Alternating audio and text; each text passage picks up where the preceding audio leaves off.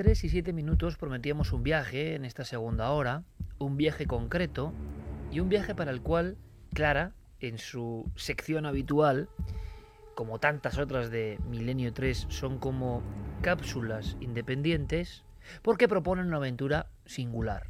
En este caso, en esa invitación, solo aparece un término y un número.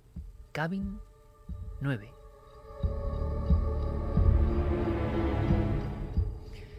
Pues sí, porque esta noche vamos a viajar a un lugar eh, que es un parque, un parque estatal en Estados Unidos, es decir, un lugar puro, eh, un lugar virgen, que está en Fontainebleau, es este parque en Luisiana, en Estados Unidos, y nos vamos a remontar a octubre de 2010.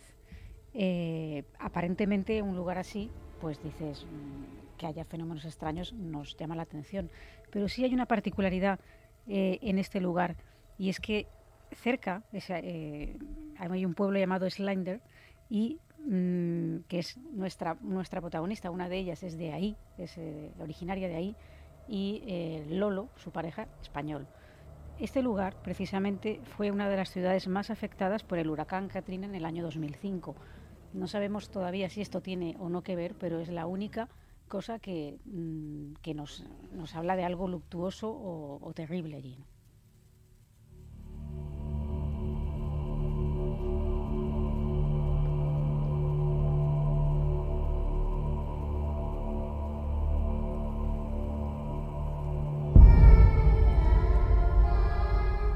ese año de 2010 nuestros protagonistas no llevaban mucho tiempo de relación eh, juntos, pero aún así, para que Lolo pudiera conocer a la familia de Allison, que era de originaria de ese lugar, eh, le invitaron a la boda de una de sus hermanas. Y, bueno, pues la familia era muy numerosa, entonces lo que decidieron hacer es, eh, a la vez que se iban a juntar demasiadas personas de diferentes estados, etcétera, es alquilar unas mm, cabañas que están en, medio de, un lago, un lago que se llama concretamente Porchering y que, mm, como decimos, se haya situado dentro de ese Parque Nacional de Fontainebleau. Em, curiosamente, claro, estas cabañas en inglés se llaman cabin y ahí el nombre que hemos dado a, esto, porque ellos, luego lo diremos por qué han cogido este nombre como sinónimo de miedo, Cabin 9 cada vez que les ocurre algo extraño, algo misterioso, se asocian con lo que vivieron allí, en ese lugar, en la, cabaña número 9.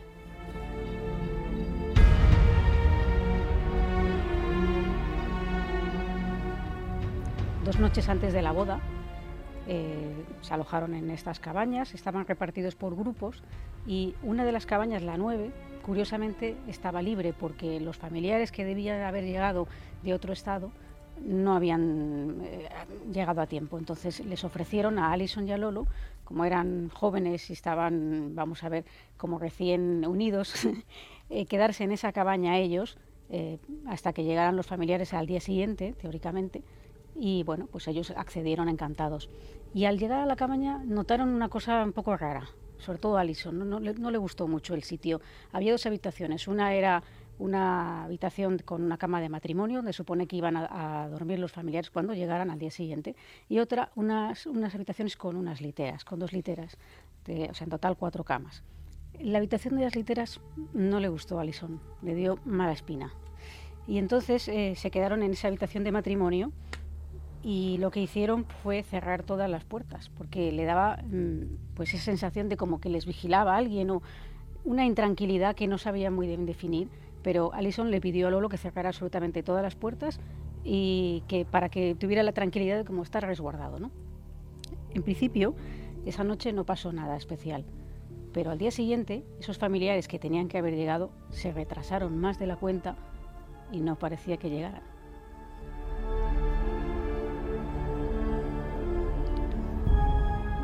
Entonces, bueno, la segunda noche, pues ya mm, tuvieron que les dijeron que sí que por favor ya se cambiaran a la habitación de las literas porque al día siguiente seguro que iban a llegar para que tuvieran la cama preparada.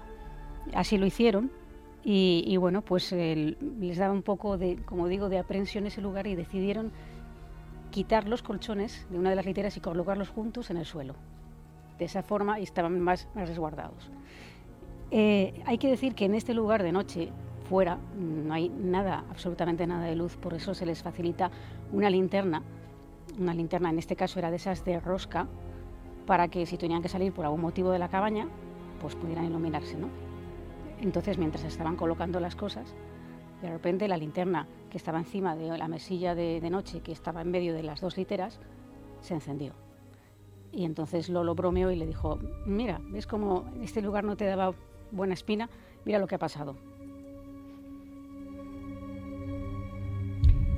Lo tomaron como algo anecdótico de broma, ¿no? Eh, sin embargo, eh, da la casualidad de que, bueno, pues ya empieza a hacer las camas en el suelo y Alison decide irse al baño a lavarse los dientes mientras Lolo termina de hacer las, camas y entonces se sucede algo que vamos a escuchar de boca del propio Lolo. Cierra la puerta de, la habitación eh, por completo, o sea, con, el picaporte y tal. Entonces se va a cepillarse los dientes y no pasan ni pues como 40 segundos más o menos y tal. Se abre la puerta y de repente, pues eso, hasta la mitad. Yo pienso que es Allison, estoy de rodillas haciendo, haciendo la cama. Entonces pregunto, ¿Allison? ¿Allison? Ya estoy acabando, ¿Allison? y ya me doy cuenta de que Alison no está detrás de la puerta, porque giro la, cabeza y, la puerta se está abriendo hasta la mitad y no hay nadie allí. Y ya grito, digo, Alison. Y me contesta desde, desde el baño que también está cerrado. Entonces cuando me quedo, me quedo de piedra porque se ha abierto totalmente. Y, salgo fuera y, me dirijo directamente hasta la entrada donde nosotros tenemos puestas las llaves y por lo tanto nadie podía pasar allí. Absolutamente nadie. Todavía conmocionado por lo que ha pasado, eh, Alison regresa finalmente a la habitación y Lolo decide no contarle nada. Entre otras cosas porque sabía que esa habitación a ella no le eh, gustaba mucho y encima, mm, en fin, pues no, no, como que no quería asustarla, ¿no? Eh, entonces, bueno, pues mm, sucede que vuelve a ocurrir lo de la linterna. La linterna se enciende sola otra vez y entonces Alison, sin saber nada de lo que ha pasado, le dice, ¿Has, eh, eh, revisado bien la linterna? Dice, pensando que, es que sí, sí, entonces lo coge y ve, comprueba que la linterna estaba bien apagada. Y, ya, bueno, pues se quedan los dos un poco, ya ahí sí que les entra un poco de miedo. Aún así, se meten en la cama, se acuestan, están, tenían sus pertenencias alrededor de, las, de los colchones en el suelo y, bueno, pues eh, Alison se va quedando dormida, quizá más tranquila porque no, ha visto lo que ha pasado con la puerta, pero Lolo no puede, pegar ojo y ya después de, una larga noche que, en la que no se atreve ni casi ni a moverse, por fin se queda dormido. Y en el momento en que se queda dormido, sucede un sueño. Eh, Lolo ve que se encuentra en ese mismo lugar, en esa misma habitación, con esas literas, y él puede observar la escena. Hay cuatro jóvenes, dos están subidos en las literas y dos están en el suelo donde se encuentran ahora los colchones practicando una sesión de Ouija. Y uno de ellos dice, manifiéstate, espíritu, si estás aquí, manifiéstate. Y en ese momento un espejo enorme que, que había en la habitación del sueño, parece como si se empieza a desplazar y se acerca y sale la figura de un hombre y entonces ellos dan un grito y se asustan muchísimo y al mismo tiempo Lolo se despierta. ¿no? Él lo contaba un poco de esta manera. Y de repente pues el espejo que estaba encima de, de, esa mesilla donde teníamos, pues eh, salen las alcayetas, se hacen súper largas, como de medio metro, es surrealista. Se inclina el espejo de manera que se ve una, una imagen de un hombre y directamente ellos pues pegan un respingo y tal y es donde yo me, despierto y realmente estoy sudando y ya despierto a Alison. Es muy temprano, a primera hora de la mañana. Mm, Lolo se, despierta fatal, le pide a Alison que recoja las cosas que se quiere marchar de allí. Los dos se quieren ir de, esa cabaña. Y, bueno, pues eh, en ese momento mm, Lolo piensa que ese sueño ha sido producto de todo lo que han vivido y que esa sugestión le ha generado el sueño. Sin embargo, cuando están ya recogiendo las cosas, para marcharse se dan cuenta de un pequeño detalle que convierte aquel sueño en algo muy real. Donde habían dejado, mm, donde está la mesilla, donde estaba la linterna, donde, eh, donde esa, linterna que se ha encendido sola, sobre ella había un espejo muy pequeño, de 50 por 50 centímetros apenas, que no era como en el del sueño, porque el del sueño hemos dicho que era un espejo muy grande, ¿no? Pero en ese momento, cuando mira la pared y, ve el espejo y recuerda el sueño, se da cuenta de algo muy importante que él mismo nos, nos describe. Yo no había reparado en el espejo, el espejo es un espejo, como he dicho antes, eh, cuadrado de unos 50 centímetros por 50 centímetros. me pongo a recoger las cosas y tal y me doy cuenta de que ahí realmente había un espejo exactamente igual que en mi sueño. Había eh, un espejo alargado de aproximadamente un 80, entonces eh, se ve que había estado ahí porque estaba como la parte, la huella que deja cuando hay un, espejo, eh, un cuadro antes y tal, estaba como más, más limpio, una, sombra alargada de lo que era un, espejo grande y no ese de 50 por 50. Y para rematar, eh, Alison cuando está recogiendo las cosas del suelo, de, al lado de los colchones, se da cuenta que la tapa del objetivo de, la cámara de fotos no está. Entonces, bueno, se agacha, empieza a mirar y ve que la tapa se ha desplazado al otro lado de la habitación. La ve a través de una de las literas situada en el otro extremo, algo que no nos explica cómo ha podido ocurrir. La cosa es que eh, nos preguntamos ahora si esto fue realmente solo un sueño o si Lolo accedió a algo más, una especie de fenómeno de retrocognición que le hizo ver algo que ocurrió en ese lugar y que ha originado que ese espejo haya sido eh, quitado, retirado de la pared. Pues esto es algo que tenemos la duda nosotros, pero ellos tienen muy claro que ese lugar, el Cabin 9, les, les marcó para siempre.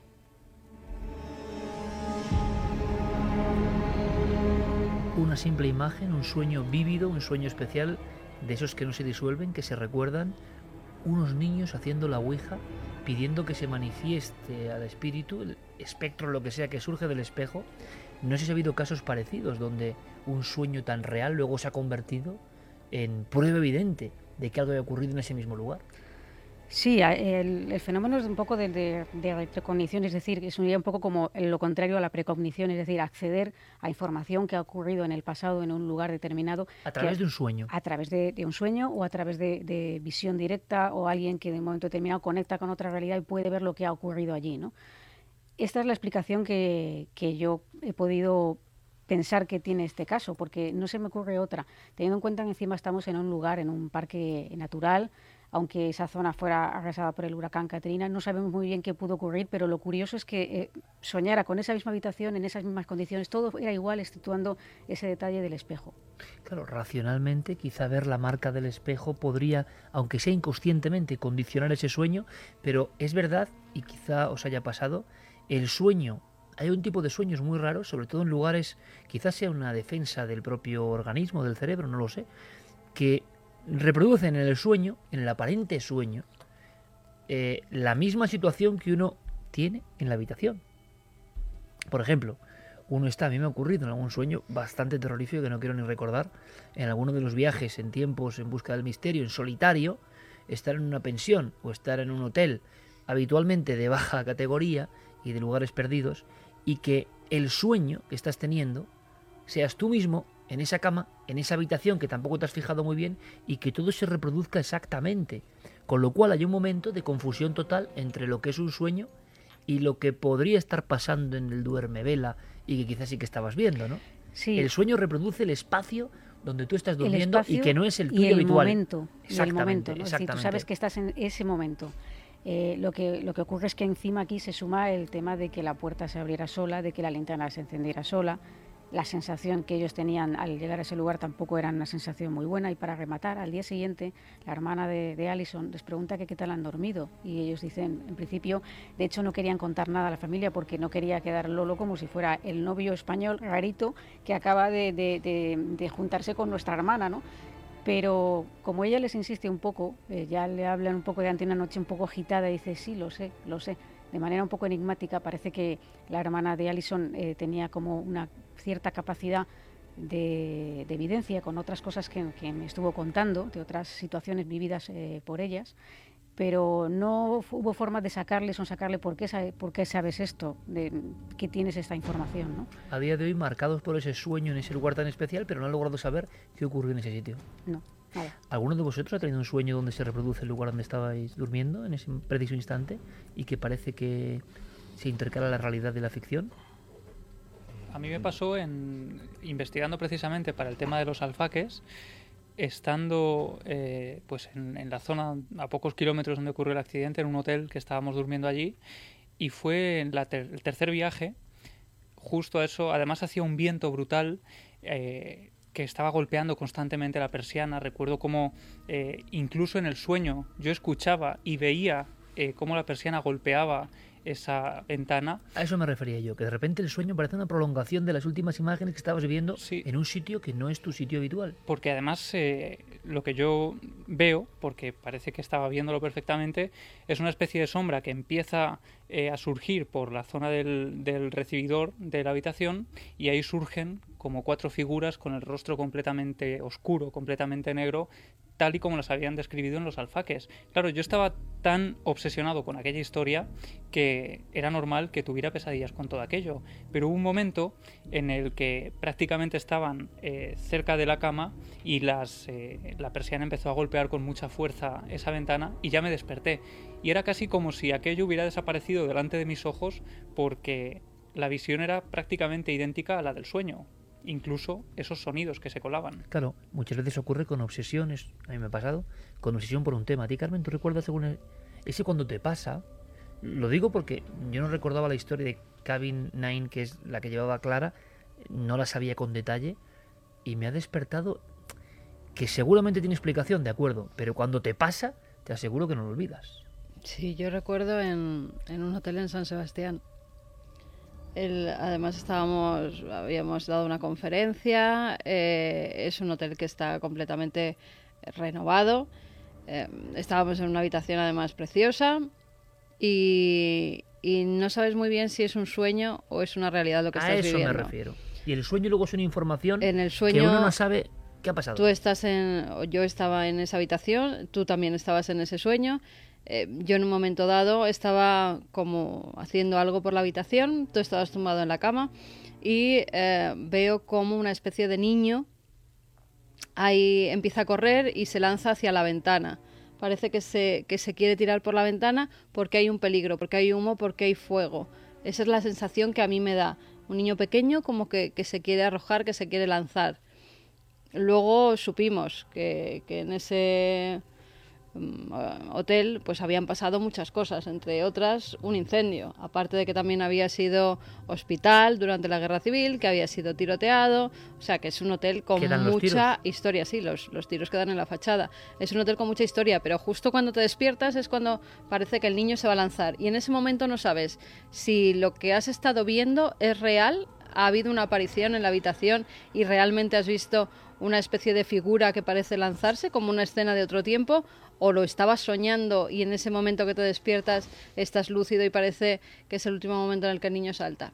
La realidad y, los sueños eh, en esa misma habitación se, entremezclan. Sí, pero ¿cómo se copia? A lo que voy es que los sueños son una caja de Pandora y nadie sabe exactamente, Clara podría contarnos qué son. Pero cuando el sueño milimetra casi un espacio que tú no conoces muy bien, que tu conciencia yo no sé si le ha dado tiempo a conocer bien, que por algún motivo seguramente llevas una carga importante, obsesiva, y de repente el sueño parece una prolongación de un estado que no es sueño ni vigilia, y ocurren cosas. Por ejemplo, ¿sabéis dónde ocurría? En el Corona de Aragón. Muchas personas se despertaban de repente en el Corona de Aragón y veían la imagen de bien un niño acercándose a la ventana o bien un anciano que quejumbrosamente salía del baño y, e intentaba aproximarse a la ventana sin conseguirlo y luego aquello se difuminaba.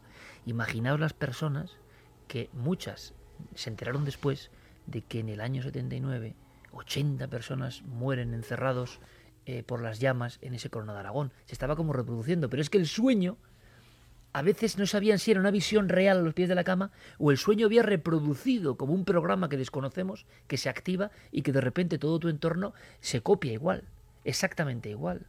Yo no sé, Santi y Clara, ya que hemos abierto este melón en este momento, ¿Habéis tenido una experiencia parecida? Yo uno de los sueños más reales que he tenido en mi vida y más raros y con un, eh, con un epílogo más raro todavía, lo tuve de pequeño. Pero tiene que ver con esto, con habitación copiada. No, eh, exactamente. Ah. Exactamente.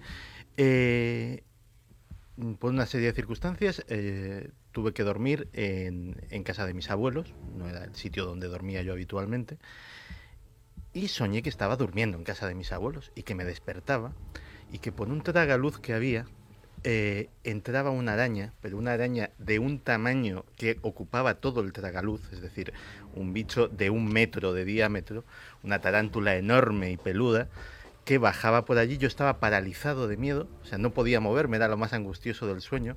Me corría por la cama y venía directamente hacia mi cara. Y en ese momento me desperté. La sensación era, estaba en esa habitación, todo era absolutamente real. El epílogo curioso es que muchísimos años después, siendo ya adulto, eh, estaba en, me encontré, por una serie de circunstancias, en una habitación prácticamente idéntica a aquella. De hecho, era en el mismo barrio, apenas a un kilómetro de, donde estaba, con lo cual digamos que las construcciones eran muy parecidas. Y cuando eh, tampoco era mi habitación, eh, y cuando me fijé en la decoración del lugar, eh, pues la persona que era la dueña de esa habitación tenía una enorme araña negra de peluche en una de las paredes. Y te juro que todavía no le he sabido encontrar el sentido a eso. ¿Clara? Sí, yo he tenido varias veces eh, este tipo de, sueños. Sueño que reproduce la estancia donde uno está. Sí, y curiosamente eh, me llama la atención lo que estamos hablando porque ha salido algo que es interesante para mí. Y es que eh, muchos de esos sueños que yo he tenido son en lugares, pues precisamente en lugares de hoteles, en habitaciones desconocidas a priori por, por, nosotros, donde mm, parece que estamos más a la merced de lo que sea, ¿no? De nuestro inconsciente, vamos a llamarlo así, o de otras realidades. Pero sí que es verdad que estamos hablando de estos sueños y estáis recordando sueños que son de hace años. Fíjate lo que nos ha contado la Santi. La fuerza con la que ha impregnado nuestra mente ese sueño. No es un sueño que se va como azucarillo en agua como la mayoría. La mayoría se van, efectivamente, desaparecen enseguida, pero hay sueños que se recuerdan toda la vida. ¿Por qué? Porque el contenido anímico, espiritual que, queda eh, plasmado es tan importante, tan fuerte, que el mensaje era, era obvio que teníamos que recibirlo de alguna forma y marcarnos de, alguna manera. Es decir, que hay sueños diferentes, otro estadio de los sueños, ¿no? Esta noche, a las 3 y 29, tenemos aquí la visita de unos ilustres amigos, eh, Xavi e Ingrid, bueno, auténticas estrellas de los 40 principales, ¿no? Compañeros, ¿cómo estáis? Hola, buenas noches, Iker, que es un placer enorme estar aquí rodeado de genios como vosotros. Sí, hombre, faltaría más. Ingrid, ¿qué tal? Bueno, muy bien. La verdad es que hemos pasado unas horas mágicas, ¿eh? No, es, es la primera experiencia que tenemos nosotros con Milenio 3 en directo, así que estamos súper agradecidos de que nos hayáis dejado subirnos en la nave. Es espectacular esto, vivirlo. Además, yo siempre digo que sois cazadores de la verdad, ¿eh? Porque hay que tener valor en, en el momento histórico en el que estamos, que es la sobreinformación estamos tan desinformados, ¿verdad? Y, es bonito que haya gente como vosotros y tú liderando este proyecto que, haga justo lo contrario, ¿no? Pues os deseamos todo el éxito en esta casa que compartimos, compañeros. Gracias. 40. Os deis una paliza enorme, pero ellos son currantes de verdad. Lo hemos dicho muchas veces, ¿verdad? Sí. Eh, Carmen, eh, dan un buen ejemplo. Esta mm. pareja de currantes vocacionales tan jóvenes, tan unidos en su misión, en su proyecto. ¿Por qué los menciono yo ahora? Y bueno, eh, de sobra conocidos. algún sueño así extraño. Eh, es lo que iba a decir. ¿Os ha pasado alguna vez algo parecido a lo que pues estamos contando? Sí, sí, sí. Ha, pasado, ha, pasado, A mí de pequeño me pasaba muchas veces y además era casi obsesivo con, con una misma imagen siempre que se repetía, que era eh, una figura que yo no podía identificar quién era, pero que estaba al otro lado de una cristalera clarísima que, que yo veía cada día que era la cristalera del comedor de mi casa y, me inquietaba muchísimo, claro. Solo veía la figura, soñaba exactamente eso. Y luego me despertaba y veía la cristalera real, ¿no? El agobiante. Sí, son cosas también. A mí me pasó algo que me ha marcado. Mira que yo suelo estar muy perceptiva al, tema del misterio y demás, pero es que la verdad es que jamás me ha pasado nada, excepto por esa vez que aún no sé si lo soñé o lo vi de verdad, que fue una noche que me desperté con unos 3, 4 años y yo quería ir al lavabo y yo siempre lo, lo describía y lo sigo describiendo como una bruja que se me puso en medio, claro, y entonces lo, igual si lo, ve, lo viera ahora, sería, mm, claro. Em, yo veía la, figura oscura de una mujer muy ancha eh, a la que yo vi como una auténtica bruja, que no me dejaba ir a hacer pipí. Eh, después de, de, eso, una semana después, eh, a mí me ingresaron con reflujo vesicoureteral que es algo que he tenido, y una patología que tenía desde eh, antes.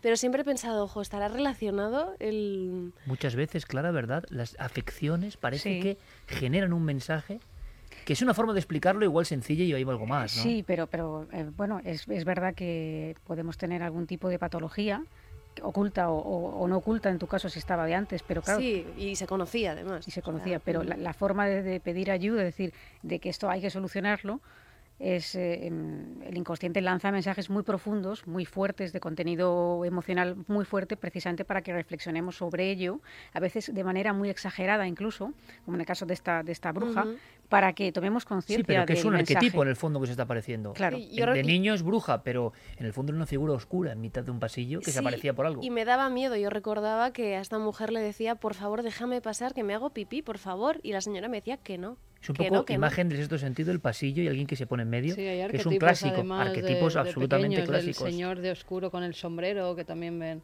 muchos niños, la típica bruja, eh, esta figura alargada tipo Slenderman, que también aseguran ver muchos pequeños. Son algunas cosas que se repiten, ¿no? Pero que muchas veces no son sueños, son figuras que ven. mencionado antes a Stanislav Grof, que hablaba de que en el parto, es una cosa que me impresionó mucho, las visiones perinatales.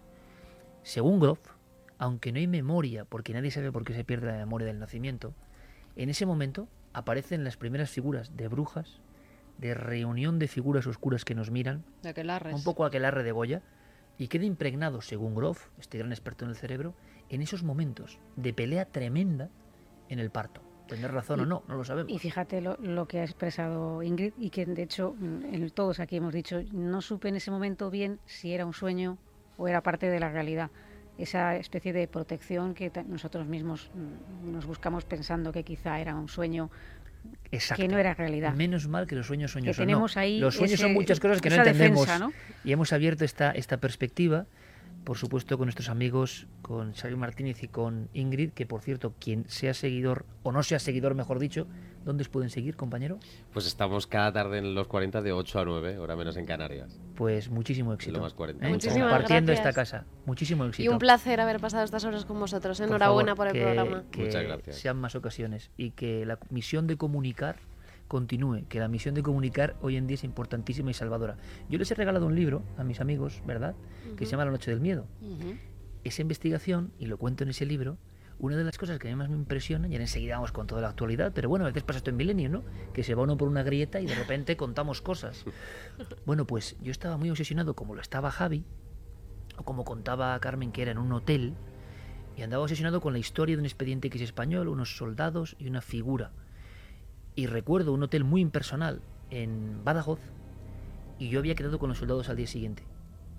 Y de repente aquel sueño era el calco exacto de la habitación, que no me había dado mucho tiempo, había llegado rendido, un viaje largo, y sin embargo yo en el sueño, o no sé, sabía perfectamente que era la sábana, la rugosidad de la sábana, la puerta en un lado del baño entreabierta, la ventana por donde entraba la luz de la luna.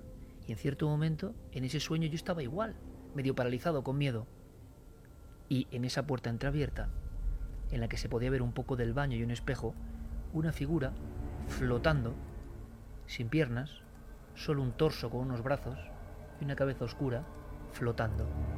Y durante mucho tiempo, yo mirando de reojo, aterido de un miedo como pocas veces he sentido, y esa figura tan real, inolvidable. Esto ocurrió en el año 2001 y me acuerdo como si estuviese ahora mismo viéndolo. Por tanto, menos mal que tenemos una bolsa para desechar todo lo que no entendemos y decimos, bueno, sueños.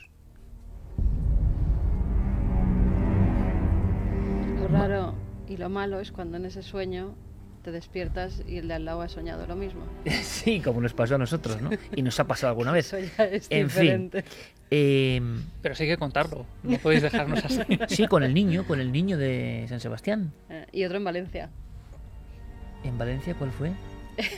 en Valencia de nuevo en un hotel, además íbamos a, a un entierro y, y, llegamos la noche anterior y nos quedamos en un hotel que completamente nuevo también había sido también un lugar con, con bastante historia y por la mañana pues yo me desperté diciendo, he estado con un sueño terrible en, en, la otra estancia porque era una habitación que tenía una primera estancia y luego y luego otra. Digo, es que allí... en muchos hoteles Y me dice, me dice Iker, sí, allí, ¿no? Justamente en la otra puerta que hay allí el señor, ¿no? Digo, pues sí, el señor.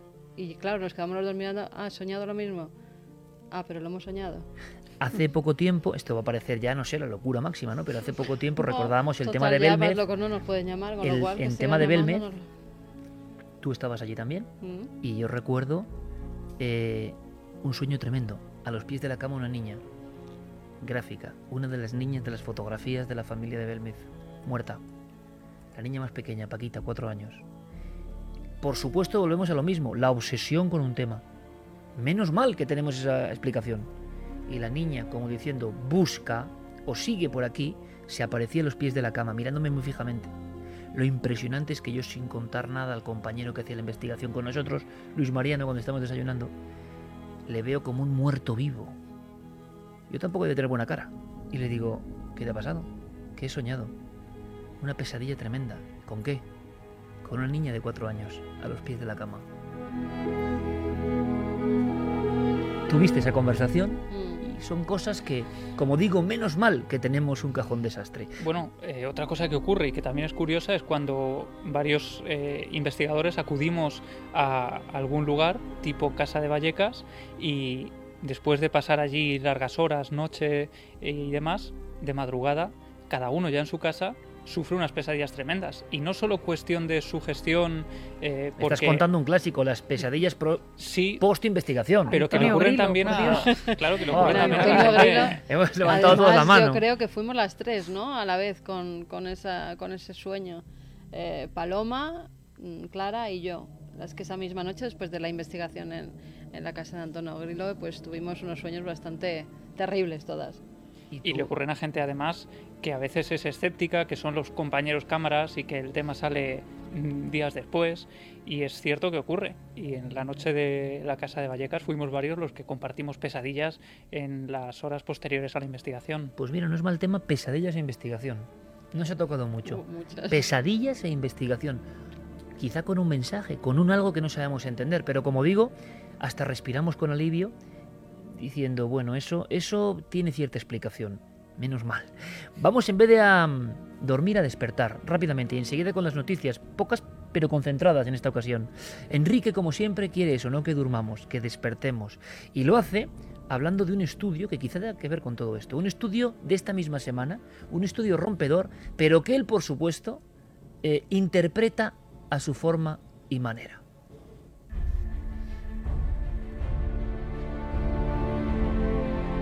Investigadores de la Universidad de Southampton acaban de publicar los resultados del mayor estudio científico sobre las experiencias cercanas a la muerte. Lo han hecho tras examinar los relatos de 2.000 personas que experimentaron paros cardíacos mientras se encontraban en 15 hospitales diferentes. Y comprobaron que 4 de cada 10 de estas personas que revivieron aseguraron que estuvieron relativamente conscientes mientras los médicos realizaban sus labores de reanimación.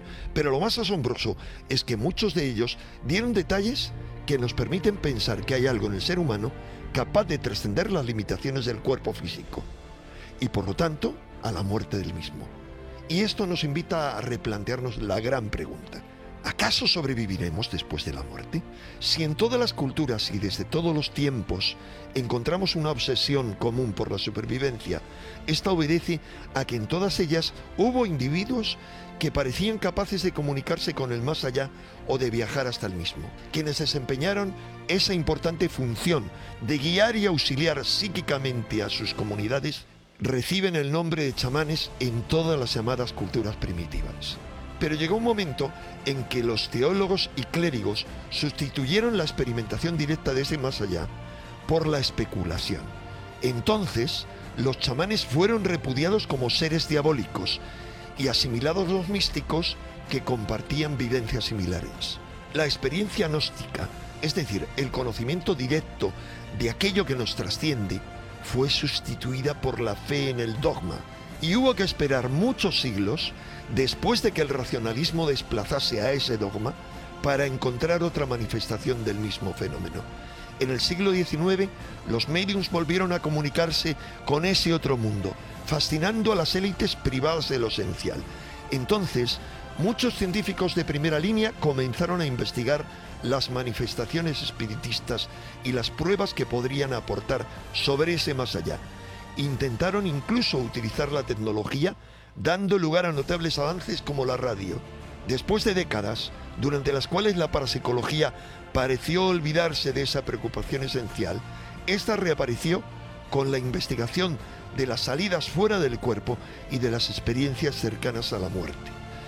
Aunque estas son solo algunas de las muchas evidencias que parecen responder positivamente a la gran pregunta, resultan insuficientes para quienes se aferran al paradigma materialista, pero no para quienes buscan respuestas que trasciendan al nuevo dogma.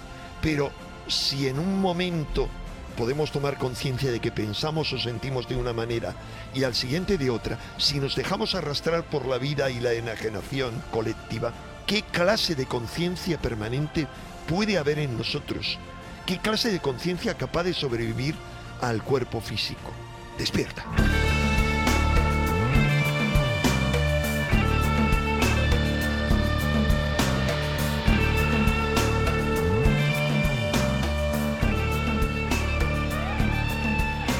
Despierta, todo ha cambiado.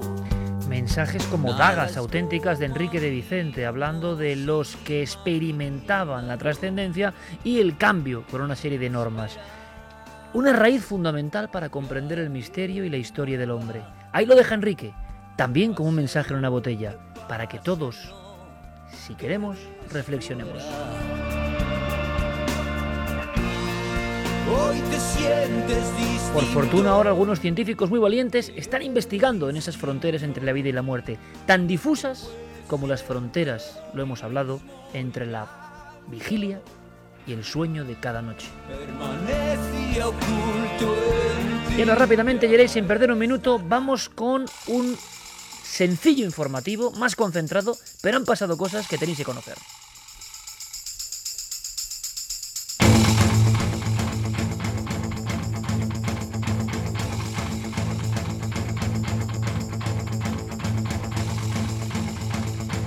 Es que Santi, ha habido una noticia que tiene que ver con nuestro oficio, con el periodismo, que nos deja helados. ¿O no? No lo sé. Pues la verdad es que sorprende. Eh, el periodismo alemán tiene fama de ser uno de los más rigurosos, de los más prestigiosos, de los eh, mejores del mundo. Y eh, dentro del periodismo alemán, si hay un medio que destaca, es el famoso Frankfurter Allgemeine Zeitung, que eh, es uno de los, de, los, diarios más prestigiosos del planeta. Y dentro de ese diario había un reportero estrella, eh, Udo Ulf Kote. Eh, aunque no lo sepamos, muchos de nosotros a lo largo de nuestra carrera hemos citado noticias de Udo Ulf Kote. Yo me acuerdo hace muchos años, por ejemplo, cuando se descubrió qué había pasado por fin con el avión del músico Glenn Miller, pues esa investigación la había hecho él. Eh, cantidad, eh, su nombre salió, por ejemplo, también en los medios de comunicación cuando fue eh, recientemente amenazado por el terrorismo islámico, también por sus reportajes de investigación sobre ese tema.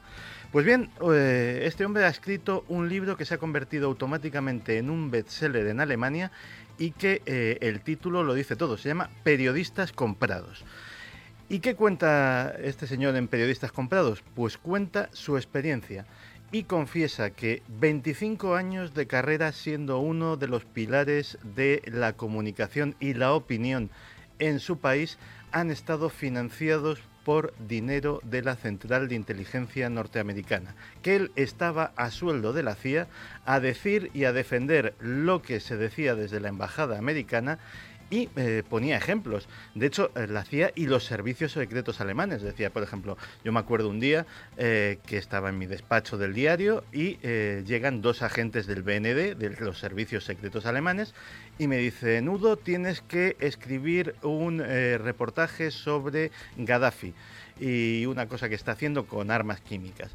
Dice, pero yo es que de Gaddafi y de armas químicas no sé absolutamente nada. Dice, no pasa nada, aquí tienes le dan todo un dossier y escribe un artículo sobre cómo Gaddafi presuntamente estaba eh, montando una factoría de armas químicas reportaje que fue reproducido en diarios de todo el planeta, que contribuyó a generar una imagen negativa contra el régimen de Gaddafi y eh, que pone como ejemplo de las cosas que estuvo haciendo, defendiendo en tertulias, etcétera, etcétera. No solamente eso, en ese libro da un listado de decenas de compañeros suyos, igualmente alemanes, igualmente prestigiosos e igualmente pilares del periodismo del país, que están en sus mismas circunstancias defendiendo en tertulias determinadas posturas que eh, benefician al gobierno norteamericano, etcétera, etcétera. Pero añade, dice, yo conozco a estos porque son, digamos, los que estaban en mi club. Pero hay otro tipo de lobbies, como el lobby de la energía, como el lobby de las empresas farmacéuticas, como el lobby de la alimentación, que pagan sus propios cheques a sus propios periodistas para que difundan noticias y informaciones interesadas y para que cuando van a las tertulias televisivas defiendan tal o cual cosa.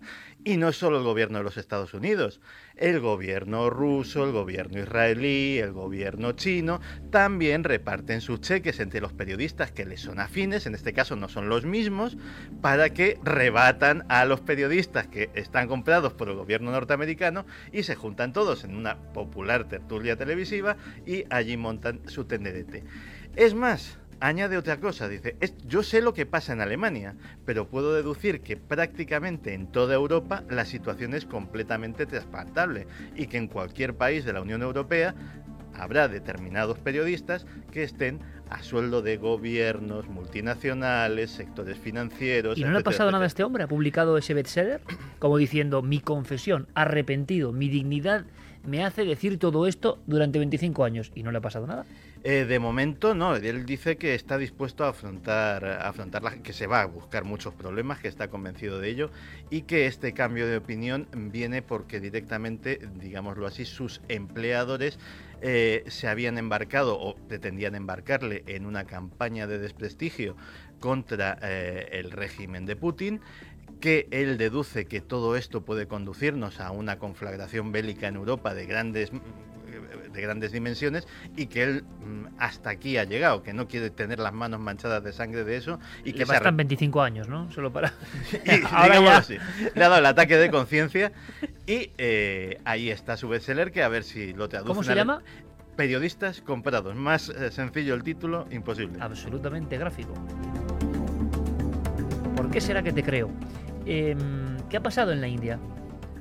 Pues, ¿qué, está pasando? Porque son ya 197 los científicos del programa nuclear indio que se han quitado la vida. Eh, todo empezó además con un accidente, un extraño accidente, eso sí.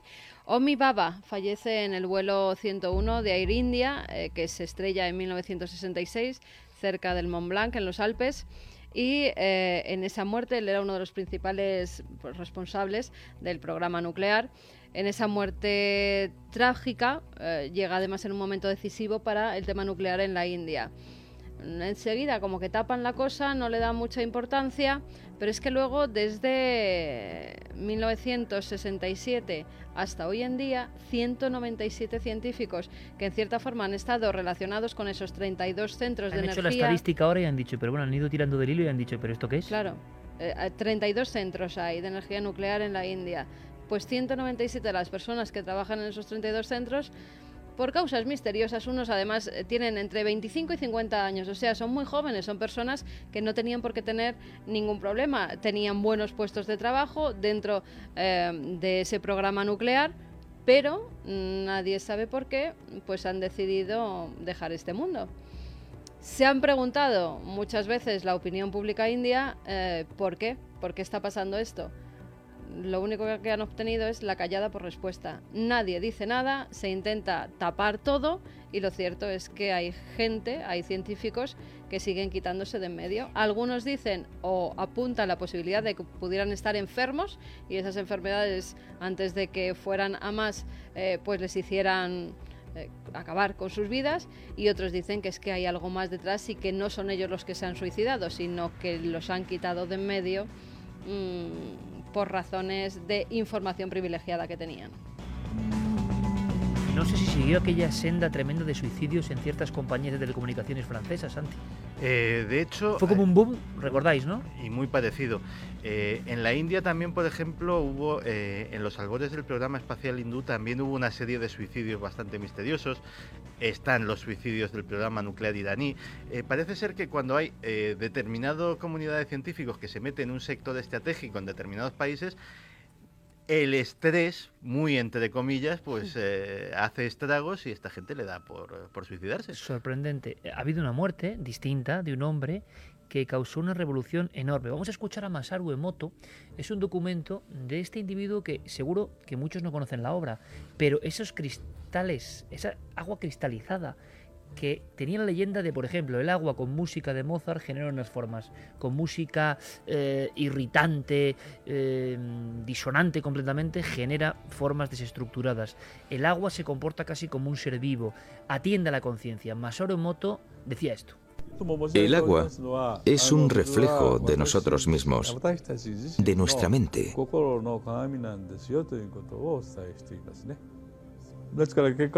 Por lo tanto, y refiriéndome a la contaminación de nuestro entorno o a las catástrofes ecológicas, son reflejo en el fondo de nuestro pensamiento, de nuestra alma. Acertado o no, Moto empezó la revolución del agua, del agua fotografiada. El agua variaba, por ejemplo, con palabras de amor, con afecto, con la sonrisa de un niño, y ante la tragedia, los chillidos, eh, la oscuridad, se transformaba en otra cosa. Y la gran pregunta era si somos el 70% de agua, ¿qué pasa en nuestro interior? ¿Ha muerto Masaru Emoto, Diego? Que muchos de los que nos están escuchando conocían a Masaru Emoto. Eh, esto que escuchamos era, eh, digamos que la base o la piedra filosofal sobre la que giraban sus investigaciones y la expectación y el interés con el que el público acogieron estas teorías en su momento eh, no evitaron que estas hipótesis, los métodos que le empleaba, el hecho de no aplicar suficientes controles y sobre todo la comercialización de algunos productos que procedían de estos experimentos fuesen muy criticados en ciertos momentos. Incluso James Randi, el conocido escéptico, le ofreció en 2003 publicar un millón de dólares si aceptaba reproducir sus experimentos en un estudio de doble ciego y los resultados se mantenían. Eh, Emoto ni siquiera contestó y últimamente le habíamos perdido un poquito la pista. La primera semana de septiembre, mientras daba una conferencia en Shanghái, eh, Emoto fue hospitalizado a causa de una insuficiencia respiratoria y falleció Iker en la mañana de ayer, eh, según ha publicado su hija, que también era su secretaria, rodeado de su familia. También dice que su última palabra fue gracias. Wow, fuerte eso, ¿eh? la última palabra, gracias. Era un hombre muy espiritual y lo, que decimos siempre, ¿no? La racionalidad. Yo no sé si tenía razón o no, y si era muy fantástico lo que decía o no. Pero en el caso de Moto, eh, como decían del hombre pez, ¿no? Eh, si no es cierto, mereció serlo contarnos y contar a todo el mundo a través de documentales como Y tú que sabes, provocando una gran oleada ¿no? de afinidad por estos temas. Si la música es capaz de descomponerse con lo negativo y de armonizarse con lo positivo, seamos positivos. Hombre, yo creo, el ortodoxo dirá, no, es que usted, al final, la sensación que hay con eso es de algo bueno, ¿no? Ese es el legado de Moto, gracias Diego. Ahí estaba la noticia y nosotros, siguiendo esa senda, ¿por qué no? Sin saber si tenía razón Emoto o no, seguramente el agua y toda la naturaleza se comporta en correlación con lo negativo y lo positivo. Terminamos, como siempre, con esa franja tan especial de Milenio 3.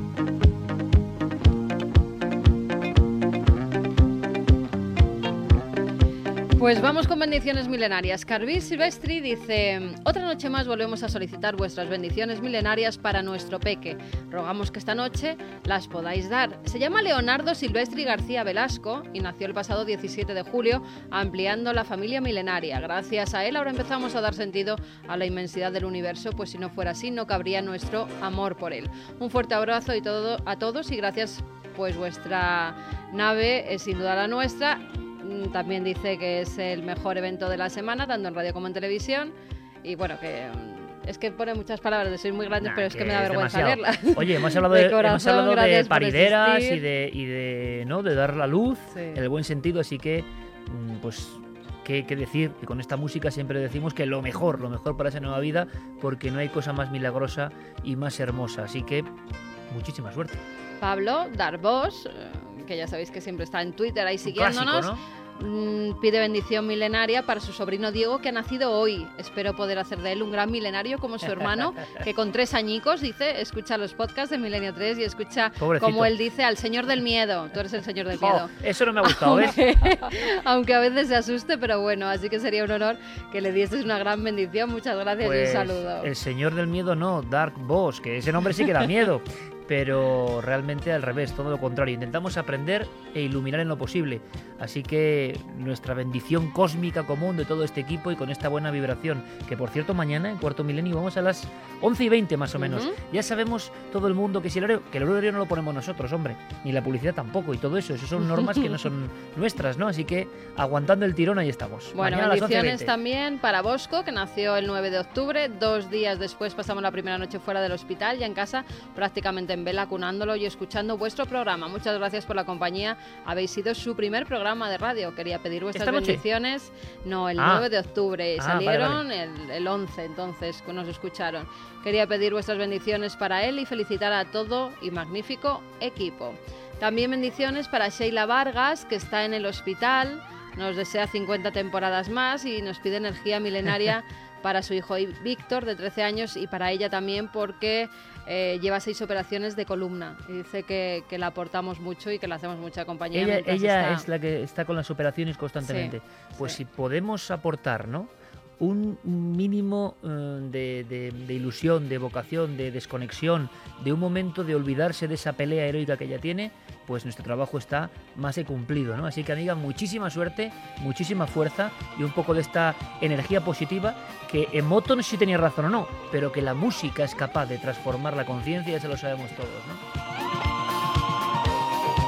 Blanca pide esa fuerza para Neo, que es su perro, eh, está viejete y muy pachucho, y pues toda la energía positiva. Desde el Océano Índico nos escribe también Wormius y también una pareja, Fernando y su mujer Nerea, que lo que quieren es tener un bebé y dicen que esas bendiciones y esa energía que la hagamos porque pues están a intentarlo, que llevan 12 años como pareja y que quieren un bebé, con lo cual toda la energía de los milenarios pensando Oye, que vayan en que tengan el bebé. Que, por supuesto, y que vayan al ídolo al margen en, Málaga, ¿no? Sí, sí, que tienen que tocarlo así. neolítico de la fertilidad.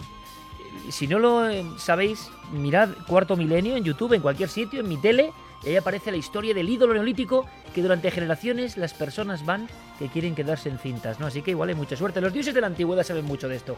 Santi Camacho, hasta mañana, compañero. ¿Mañana qué hora vamos?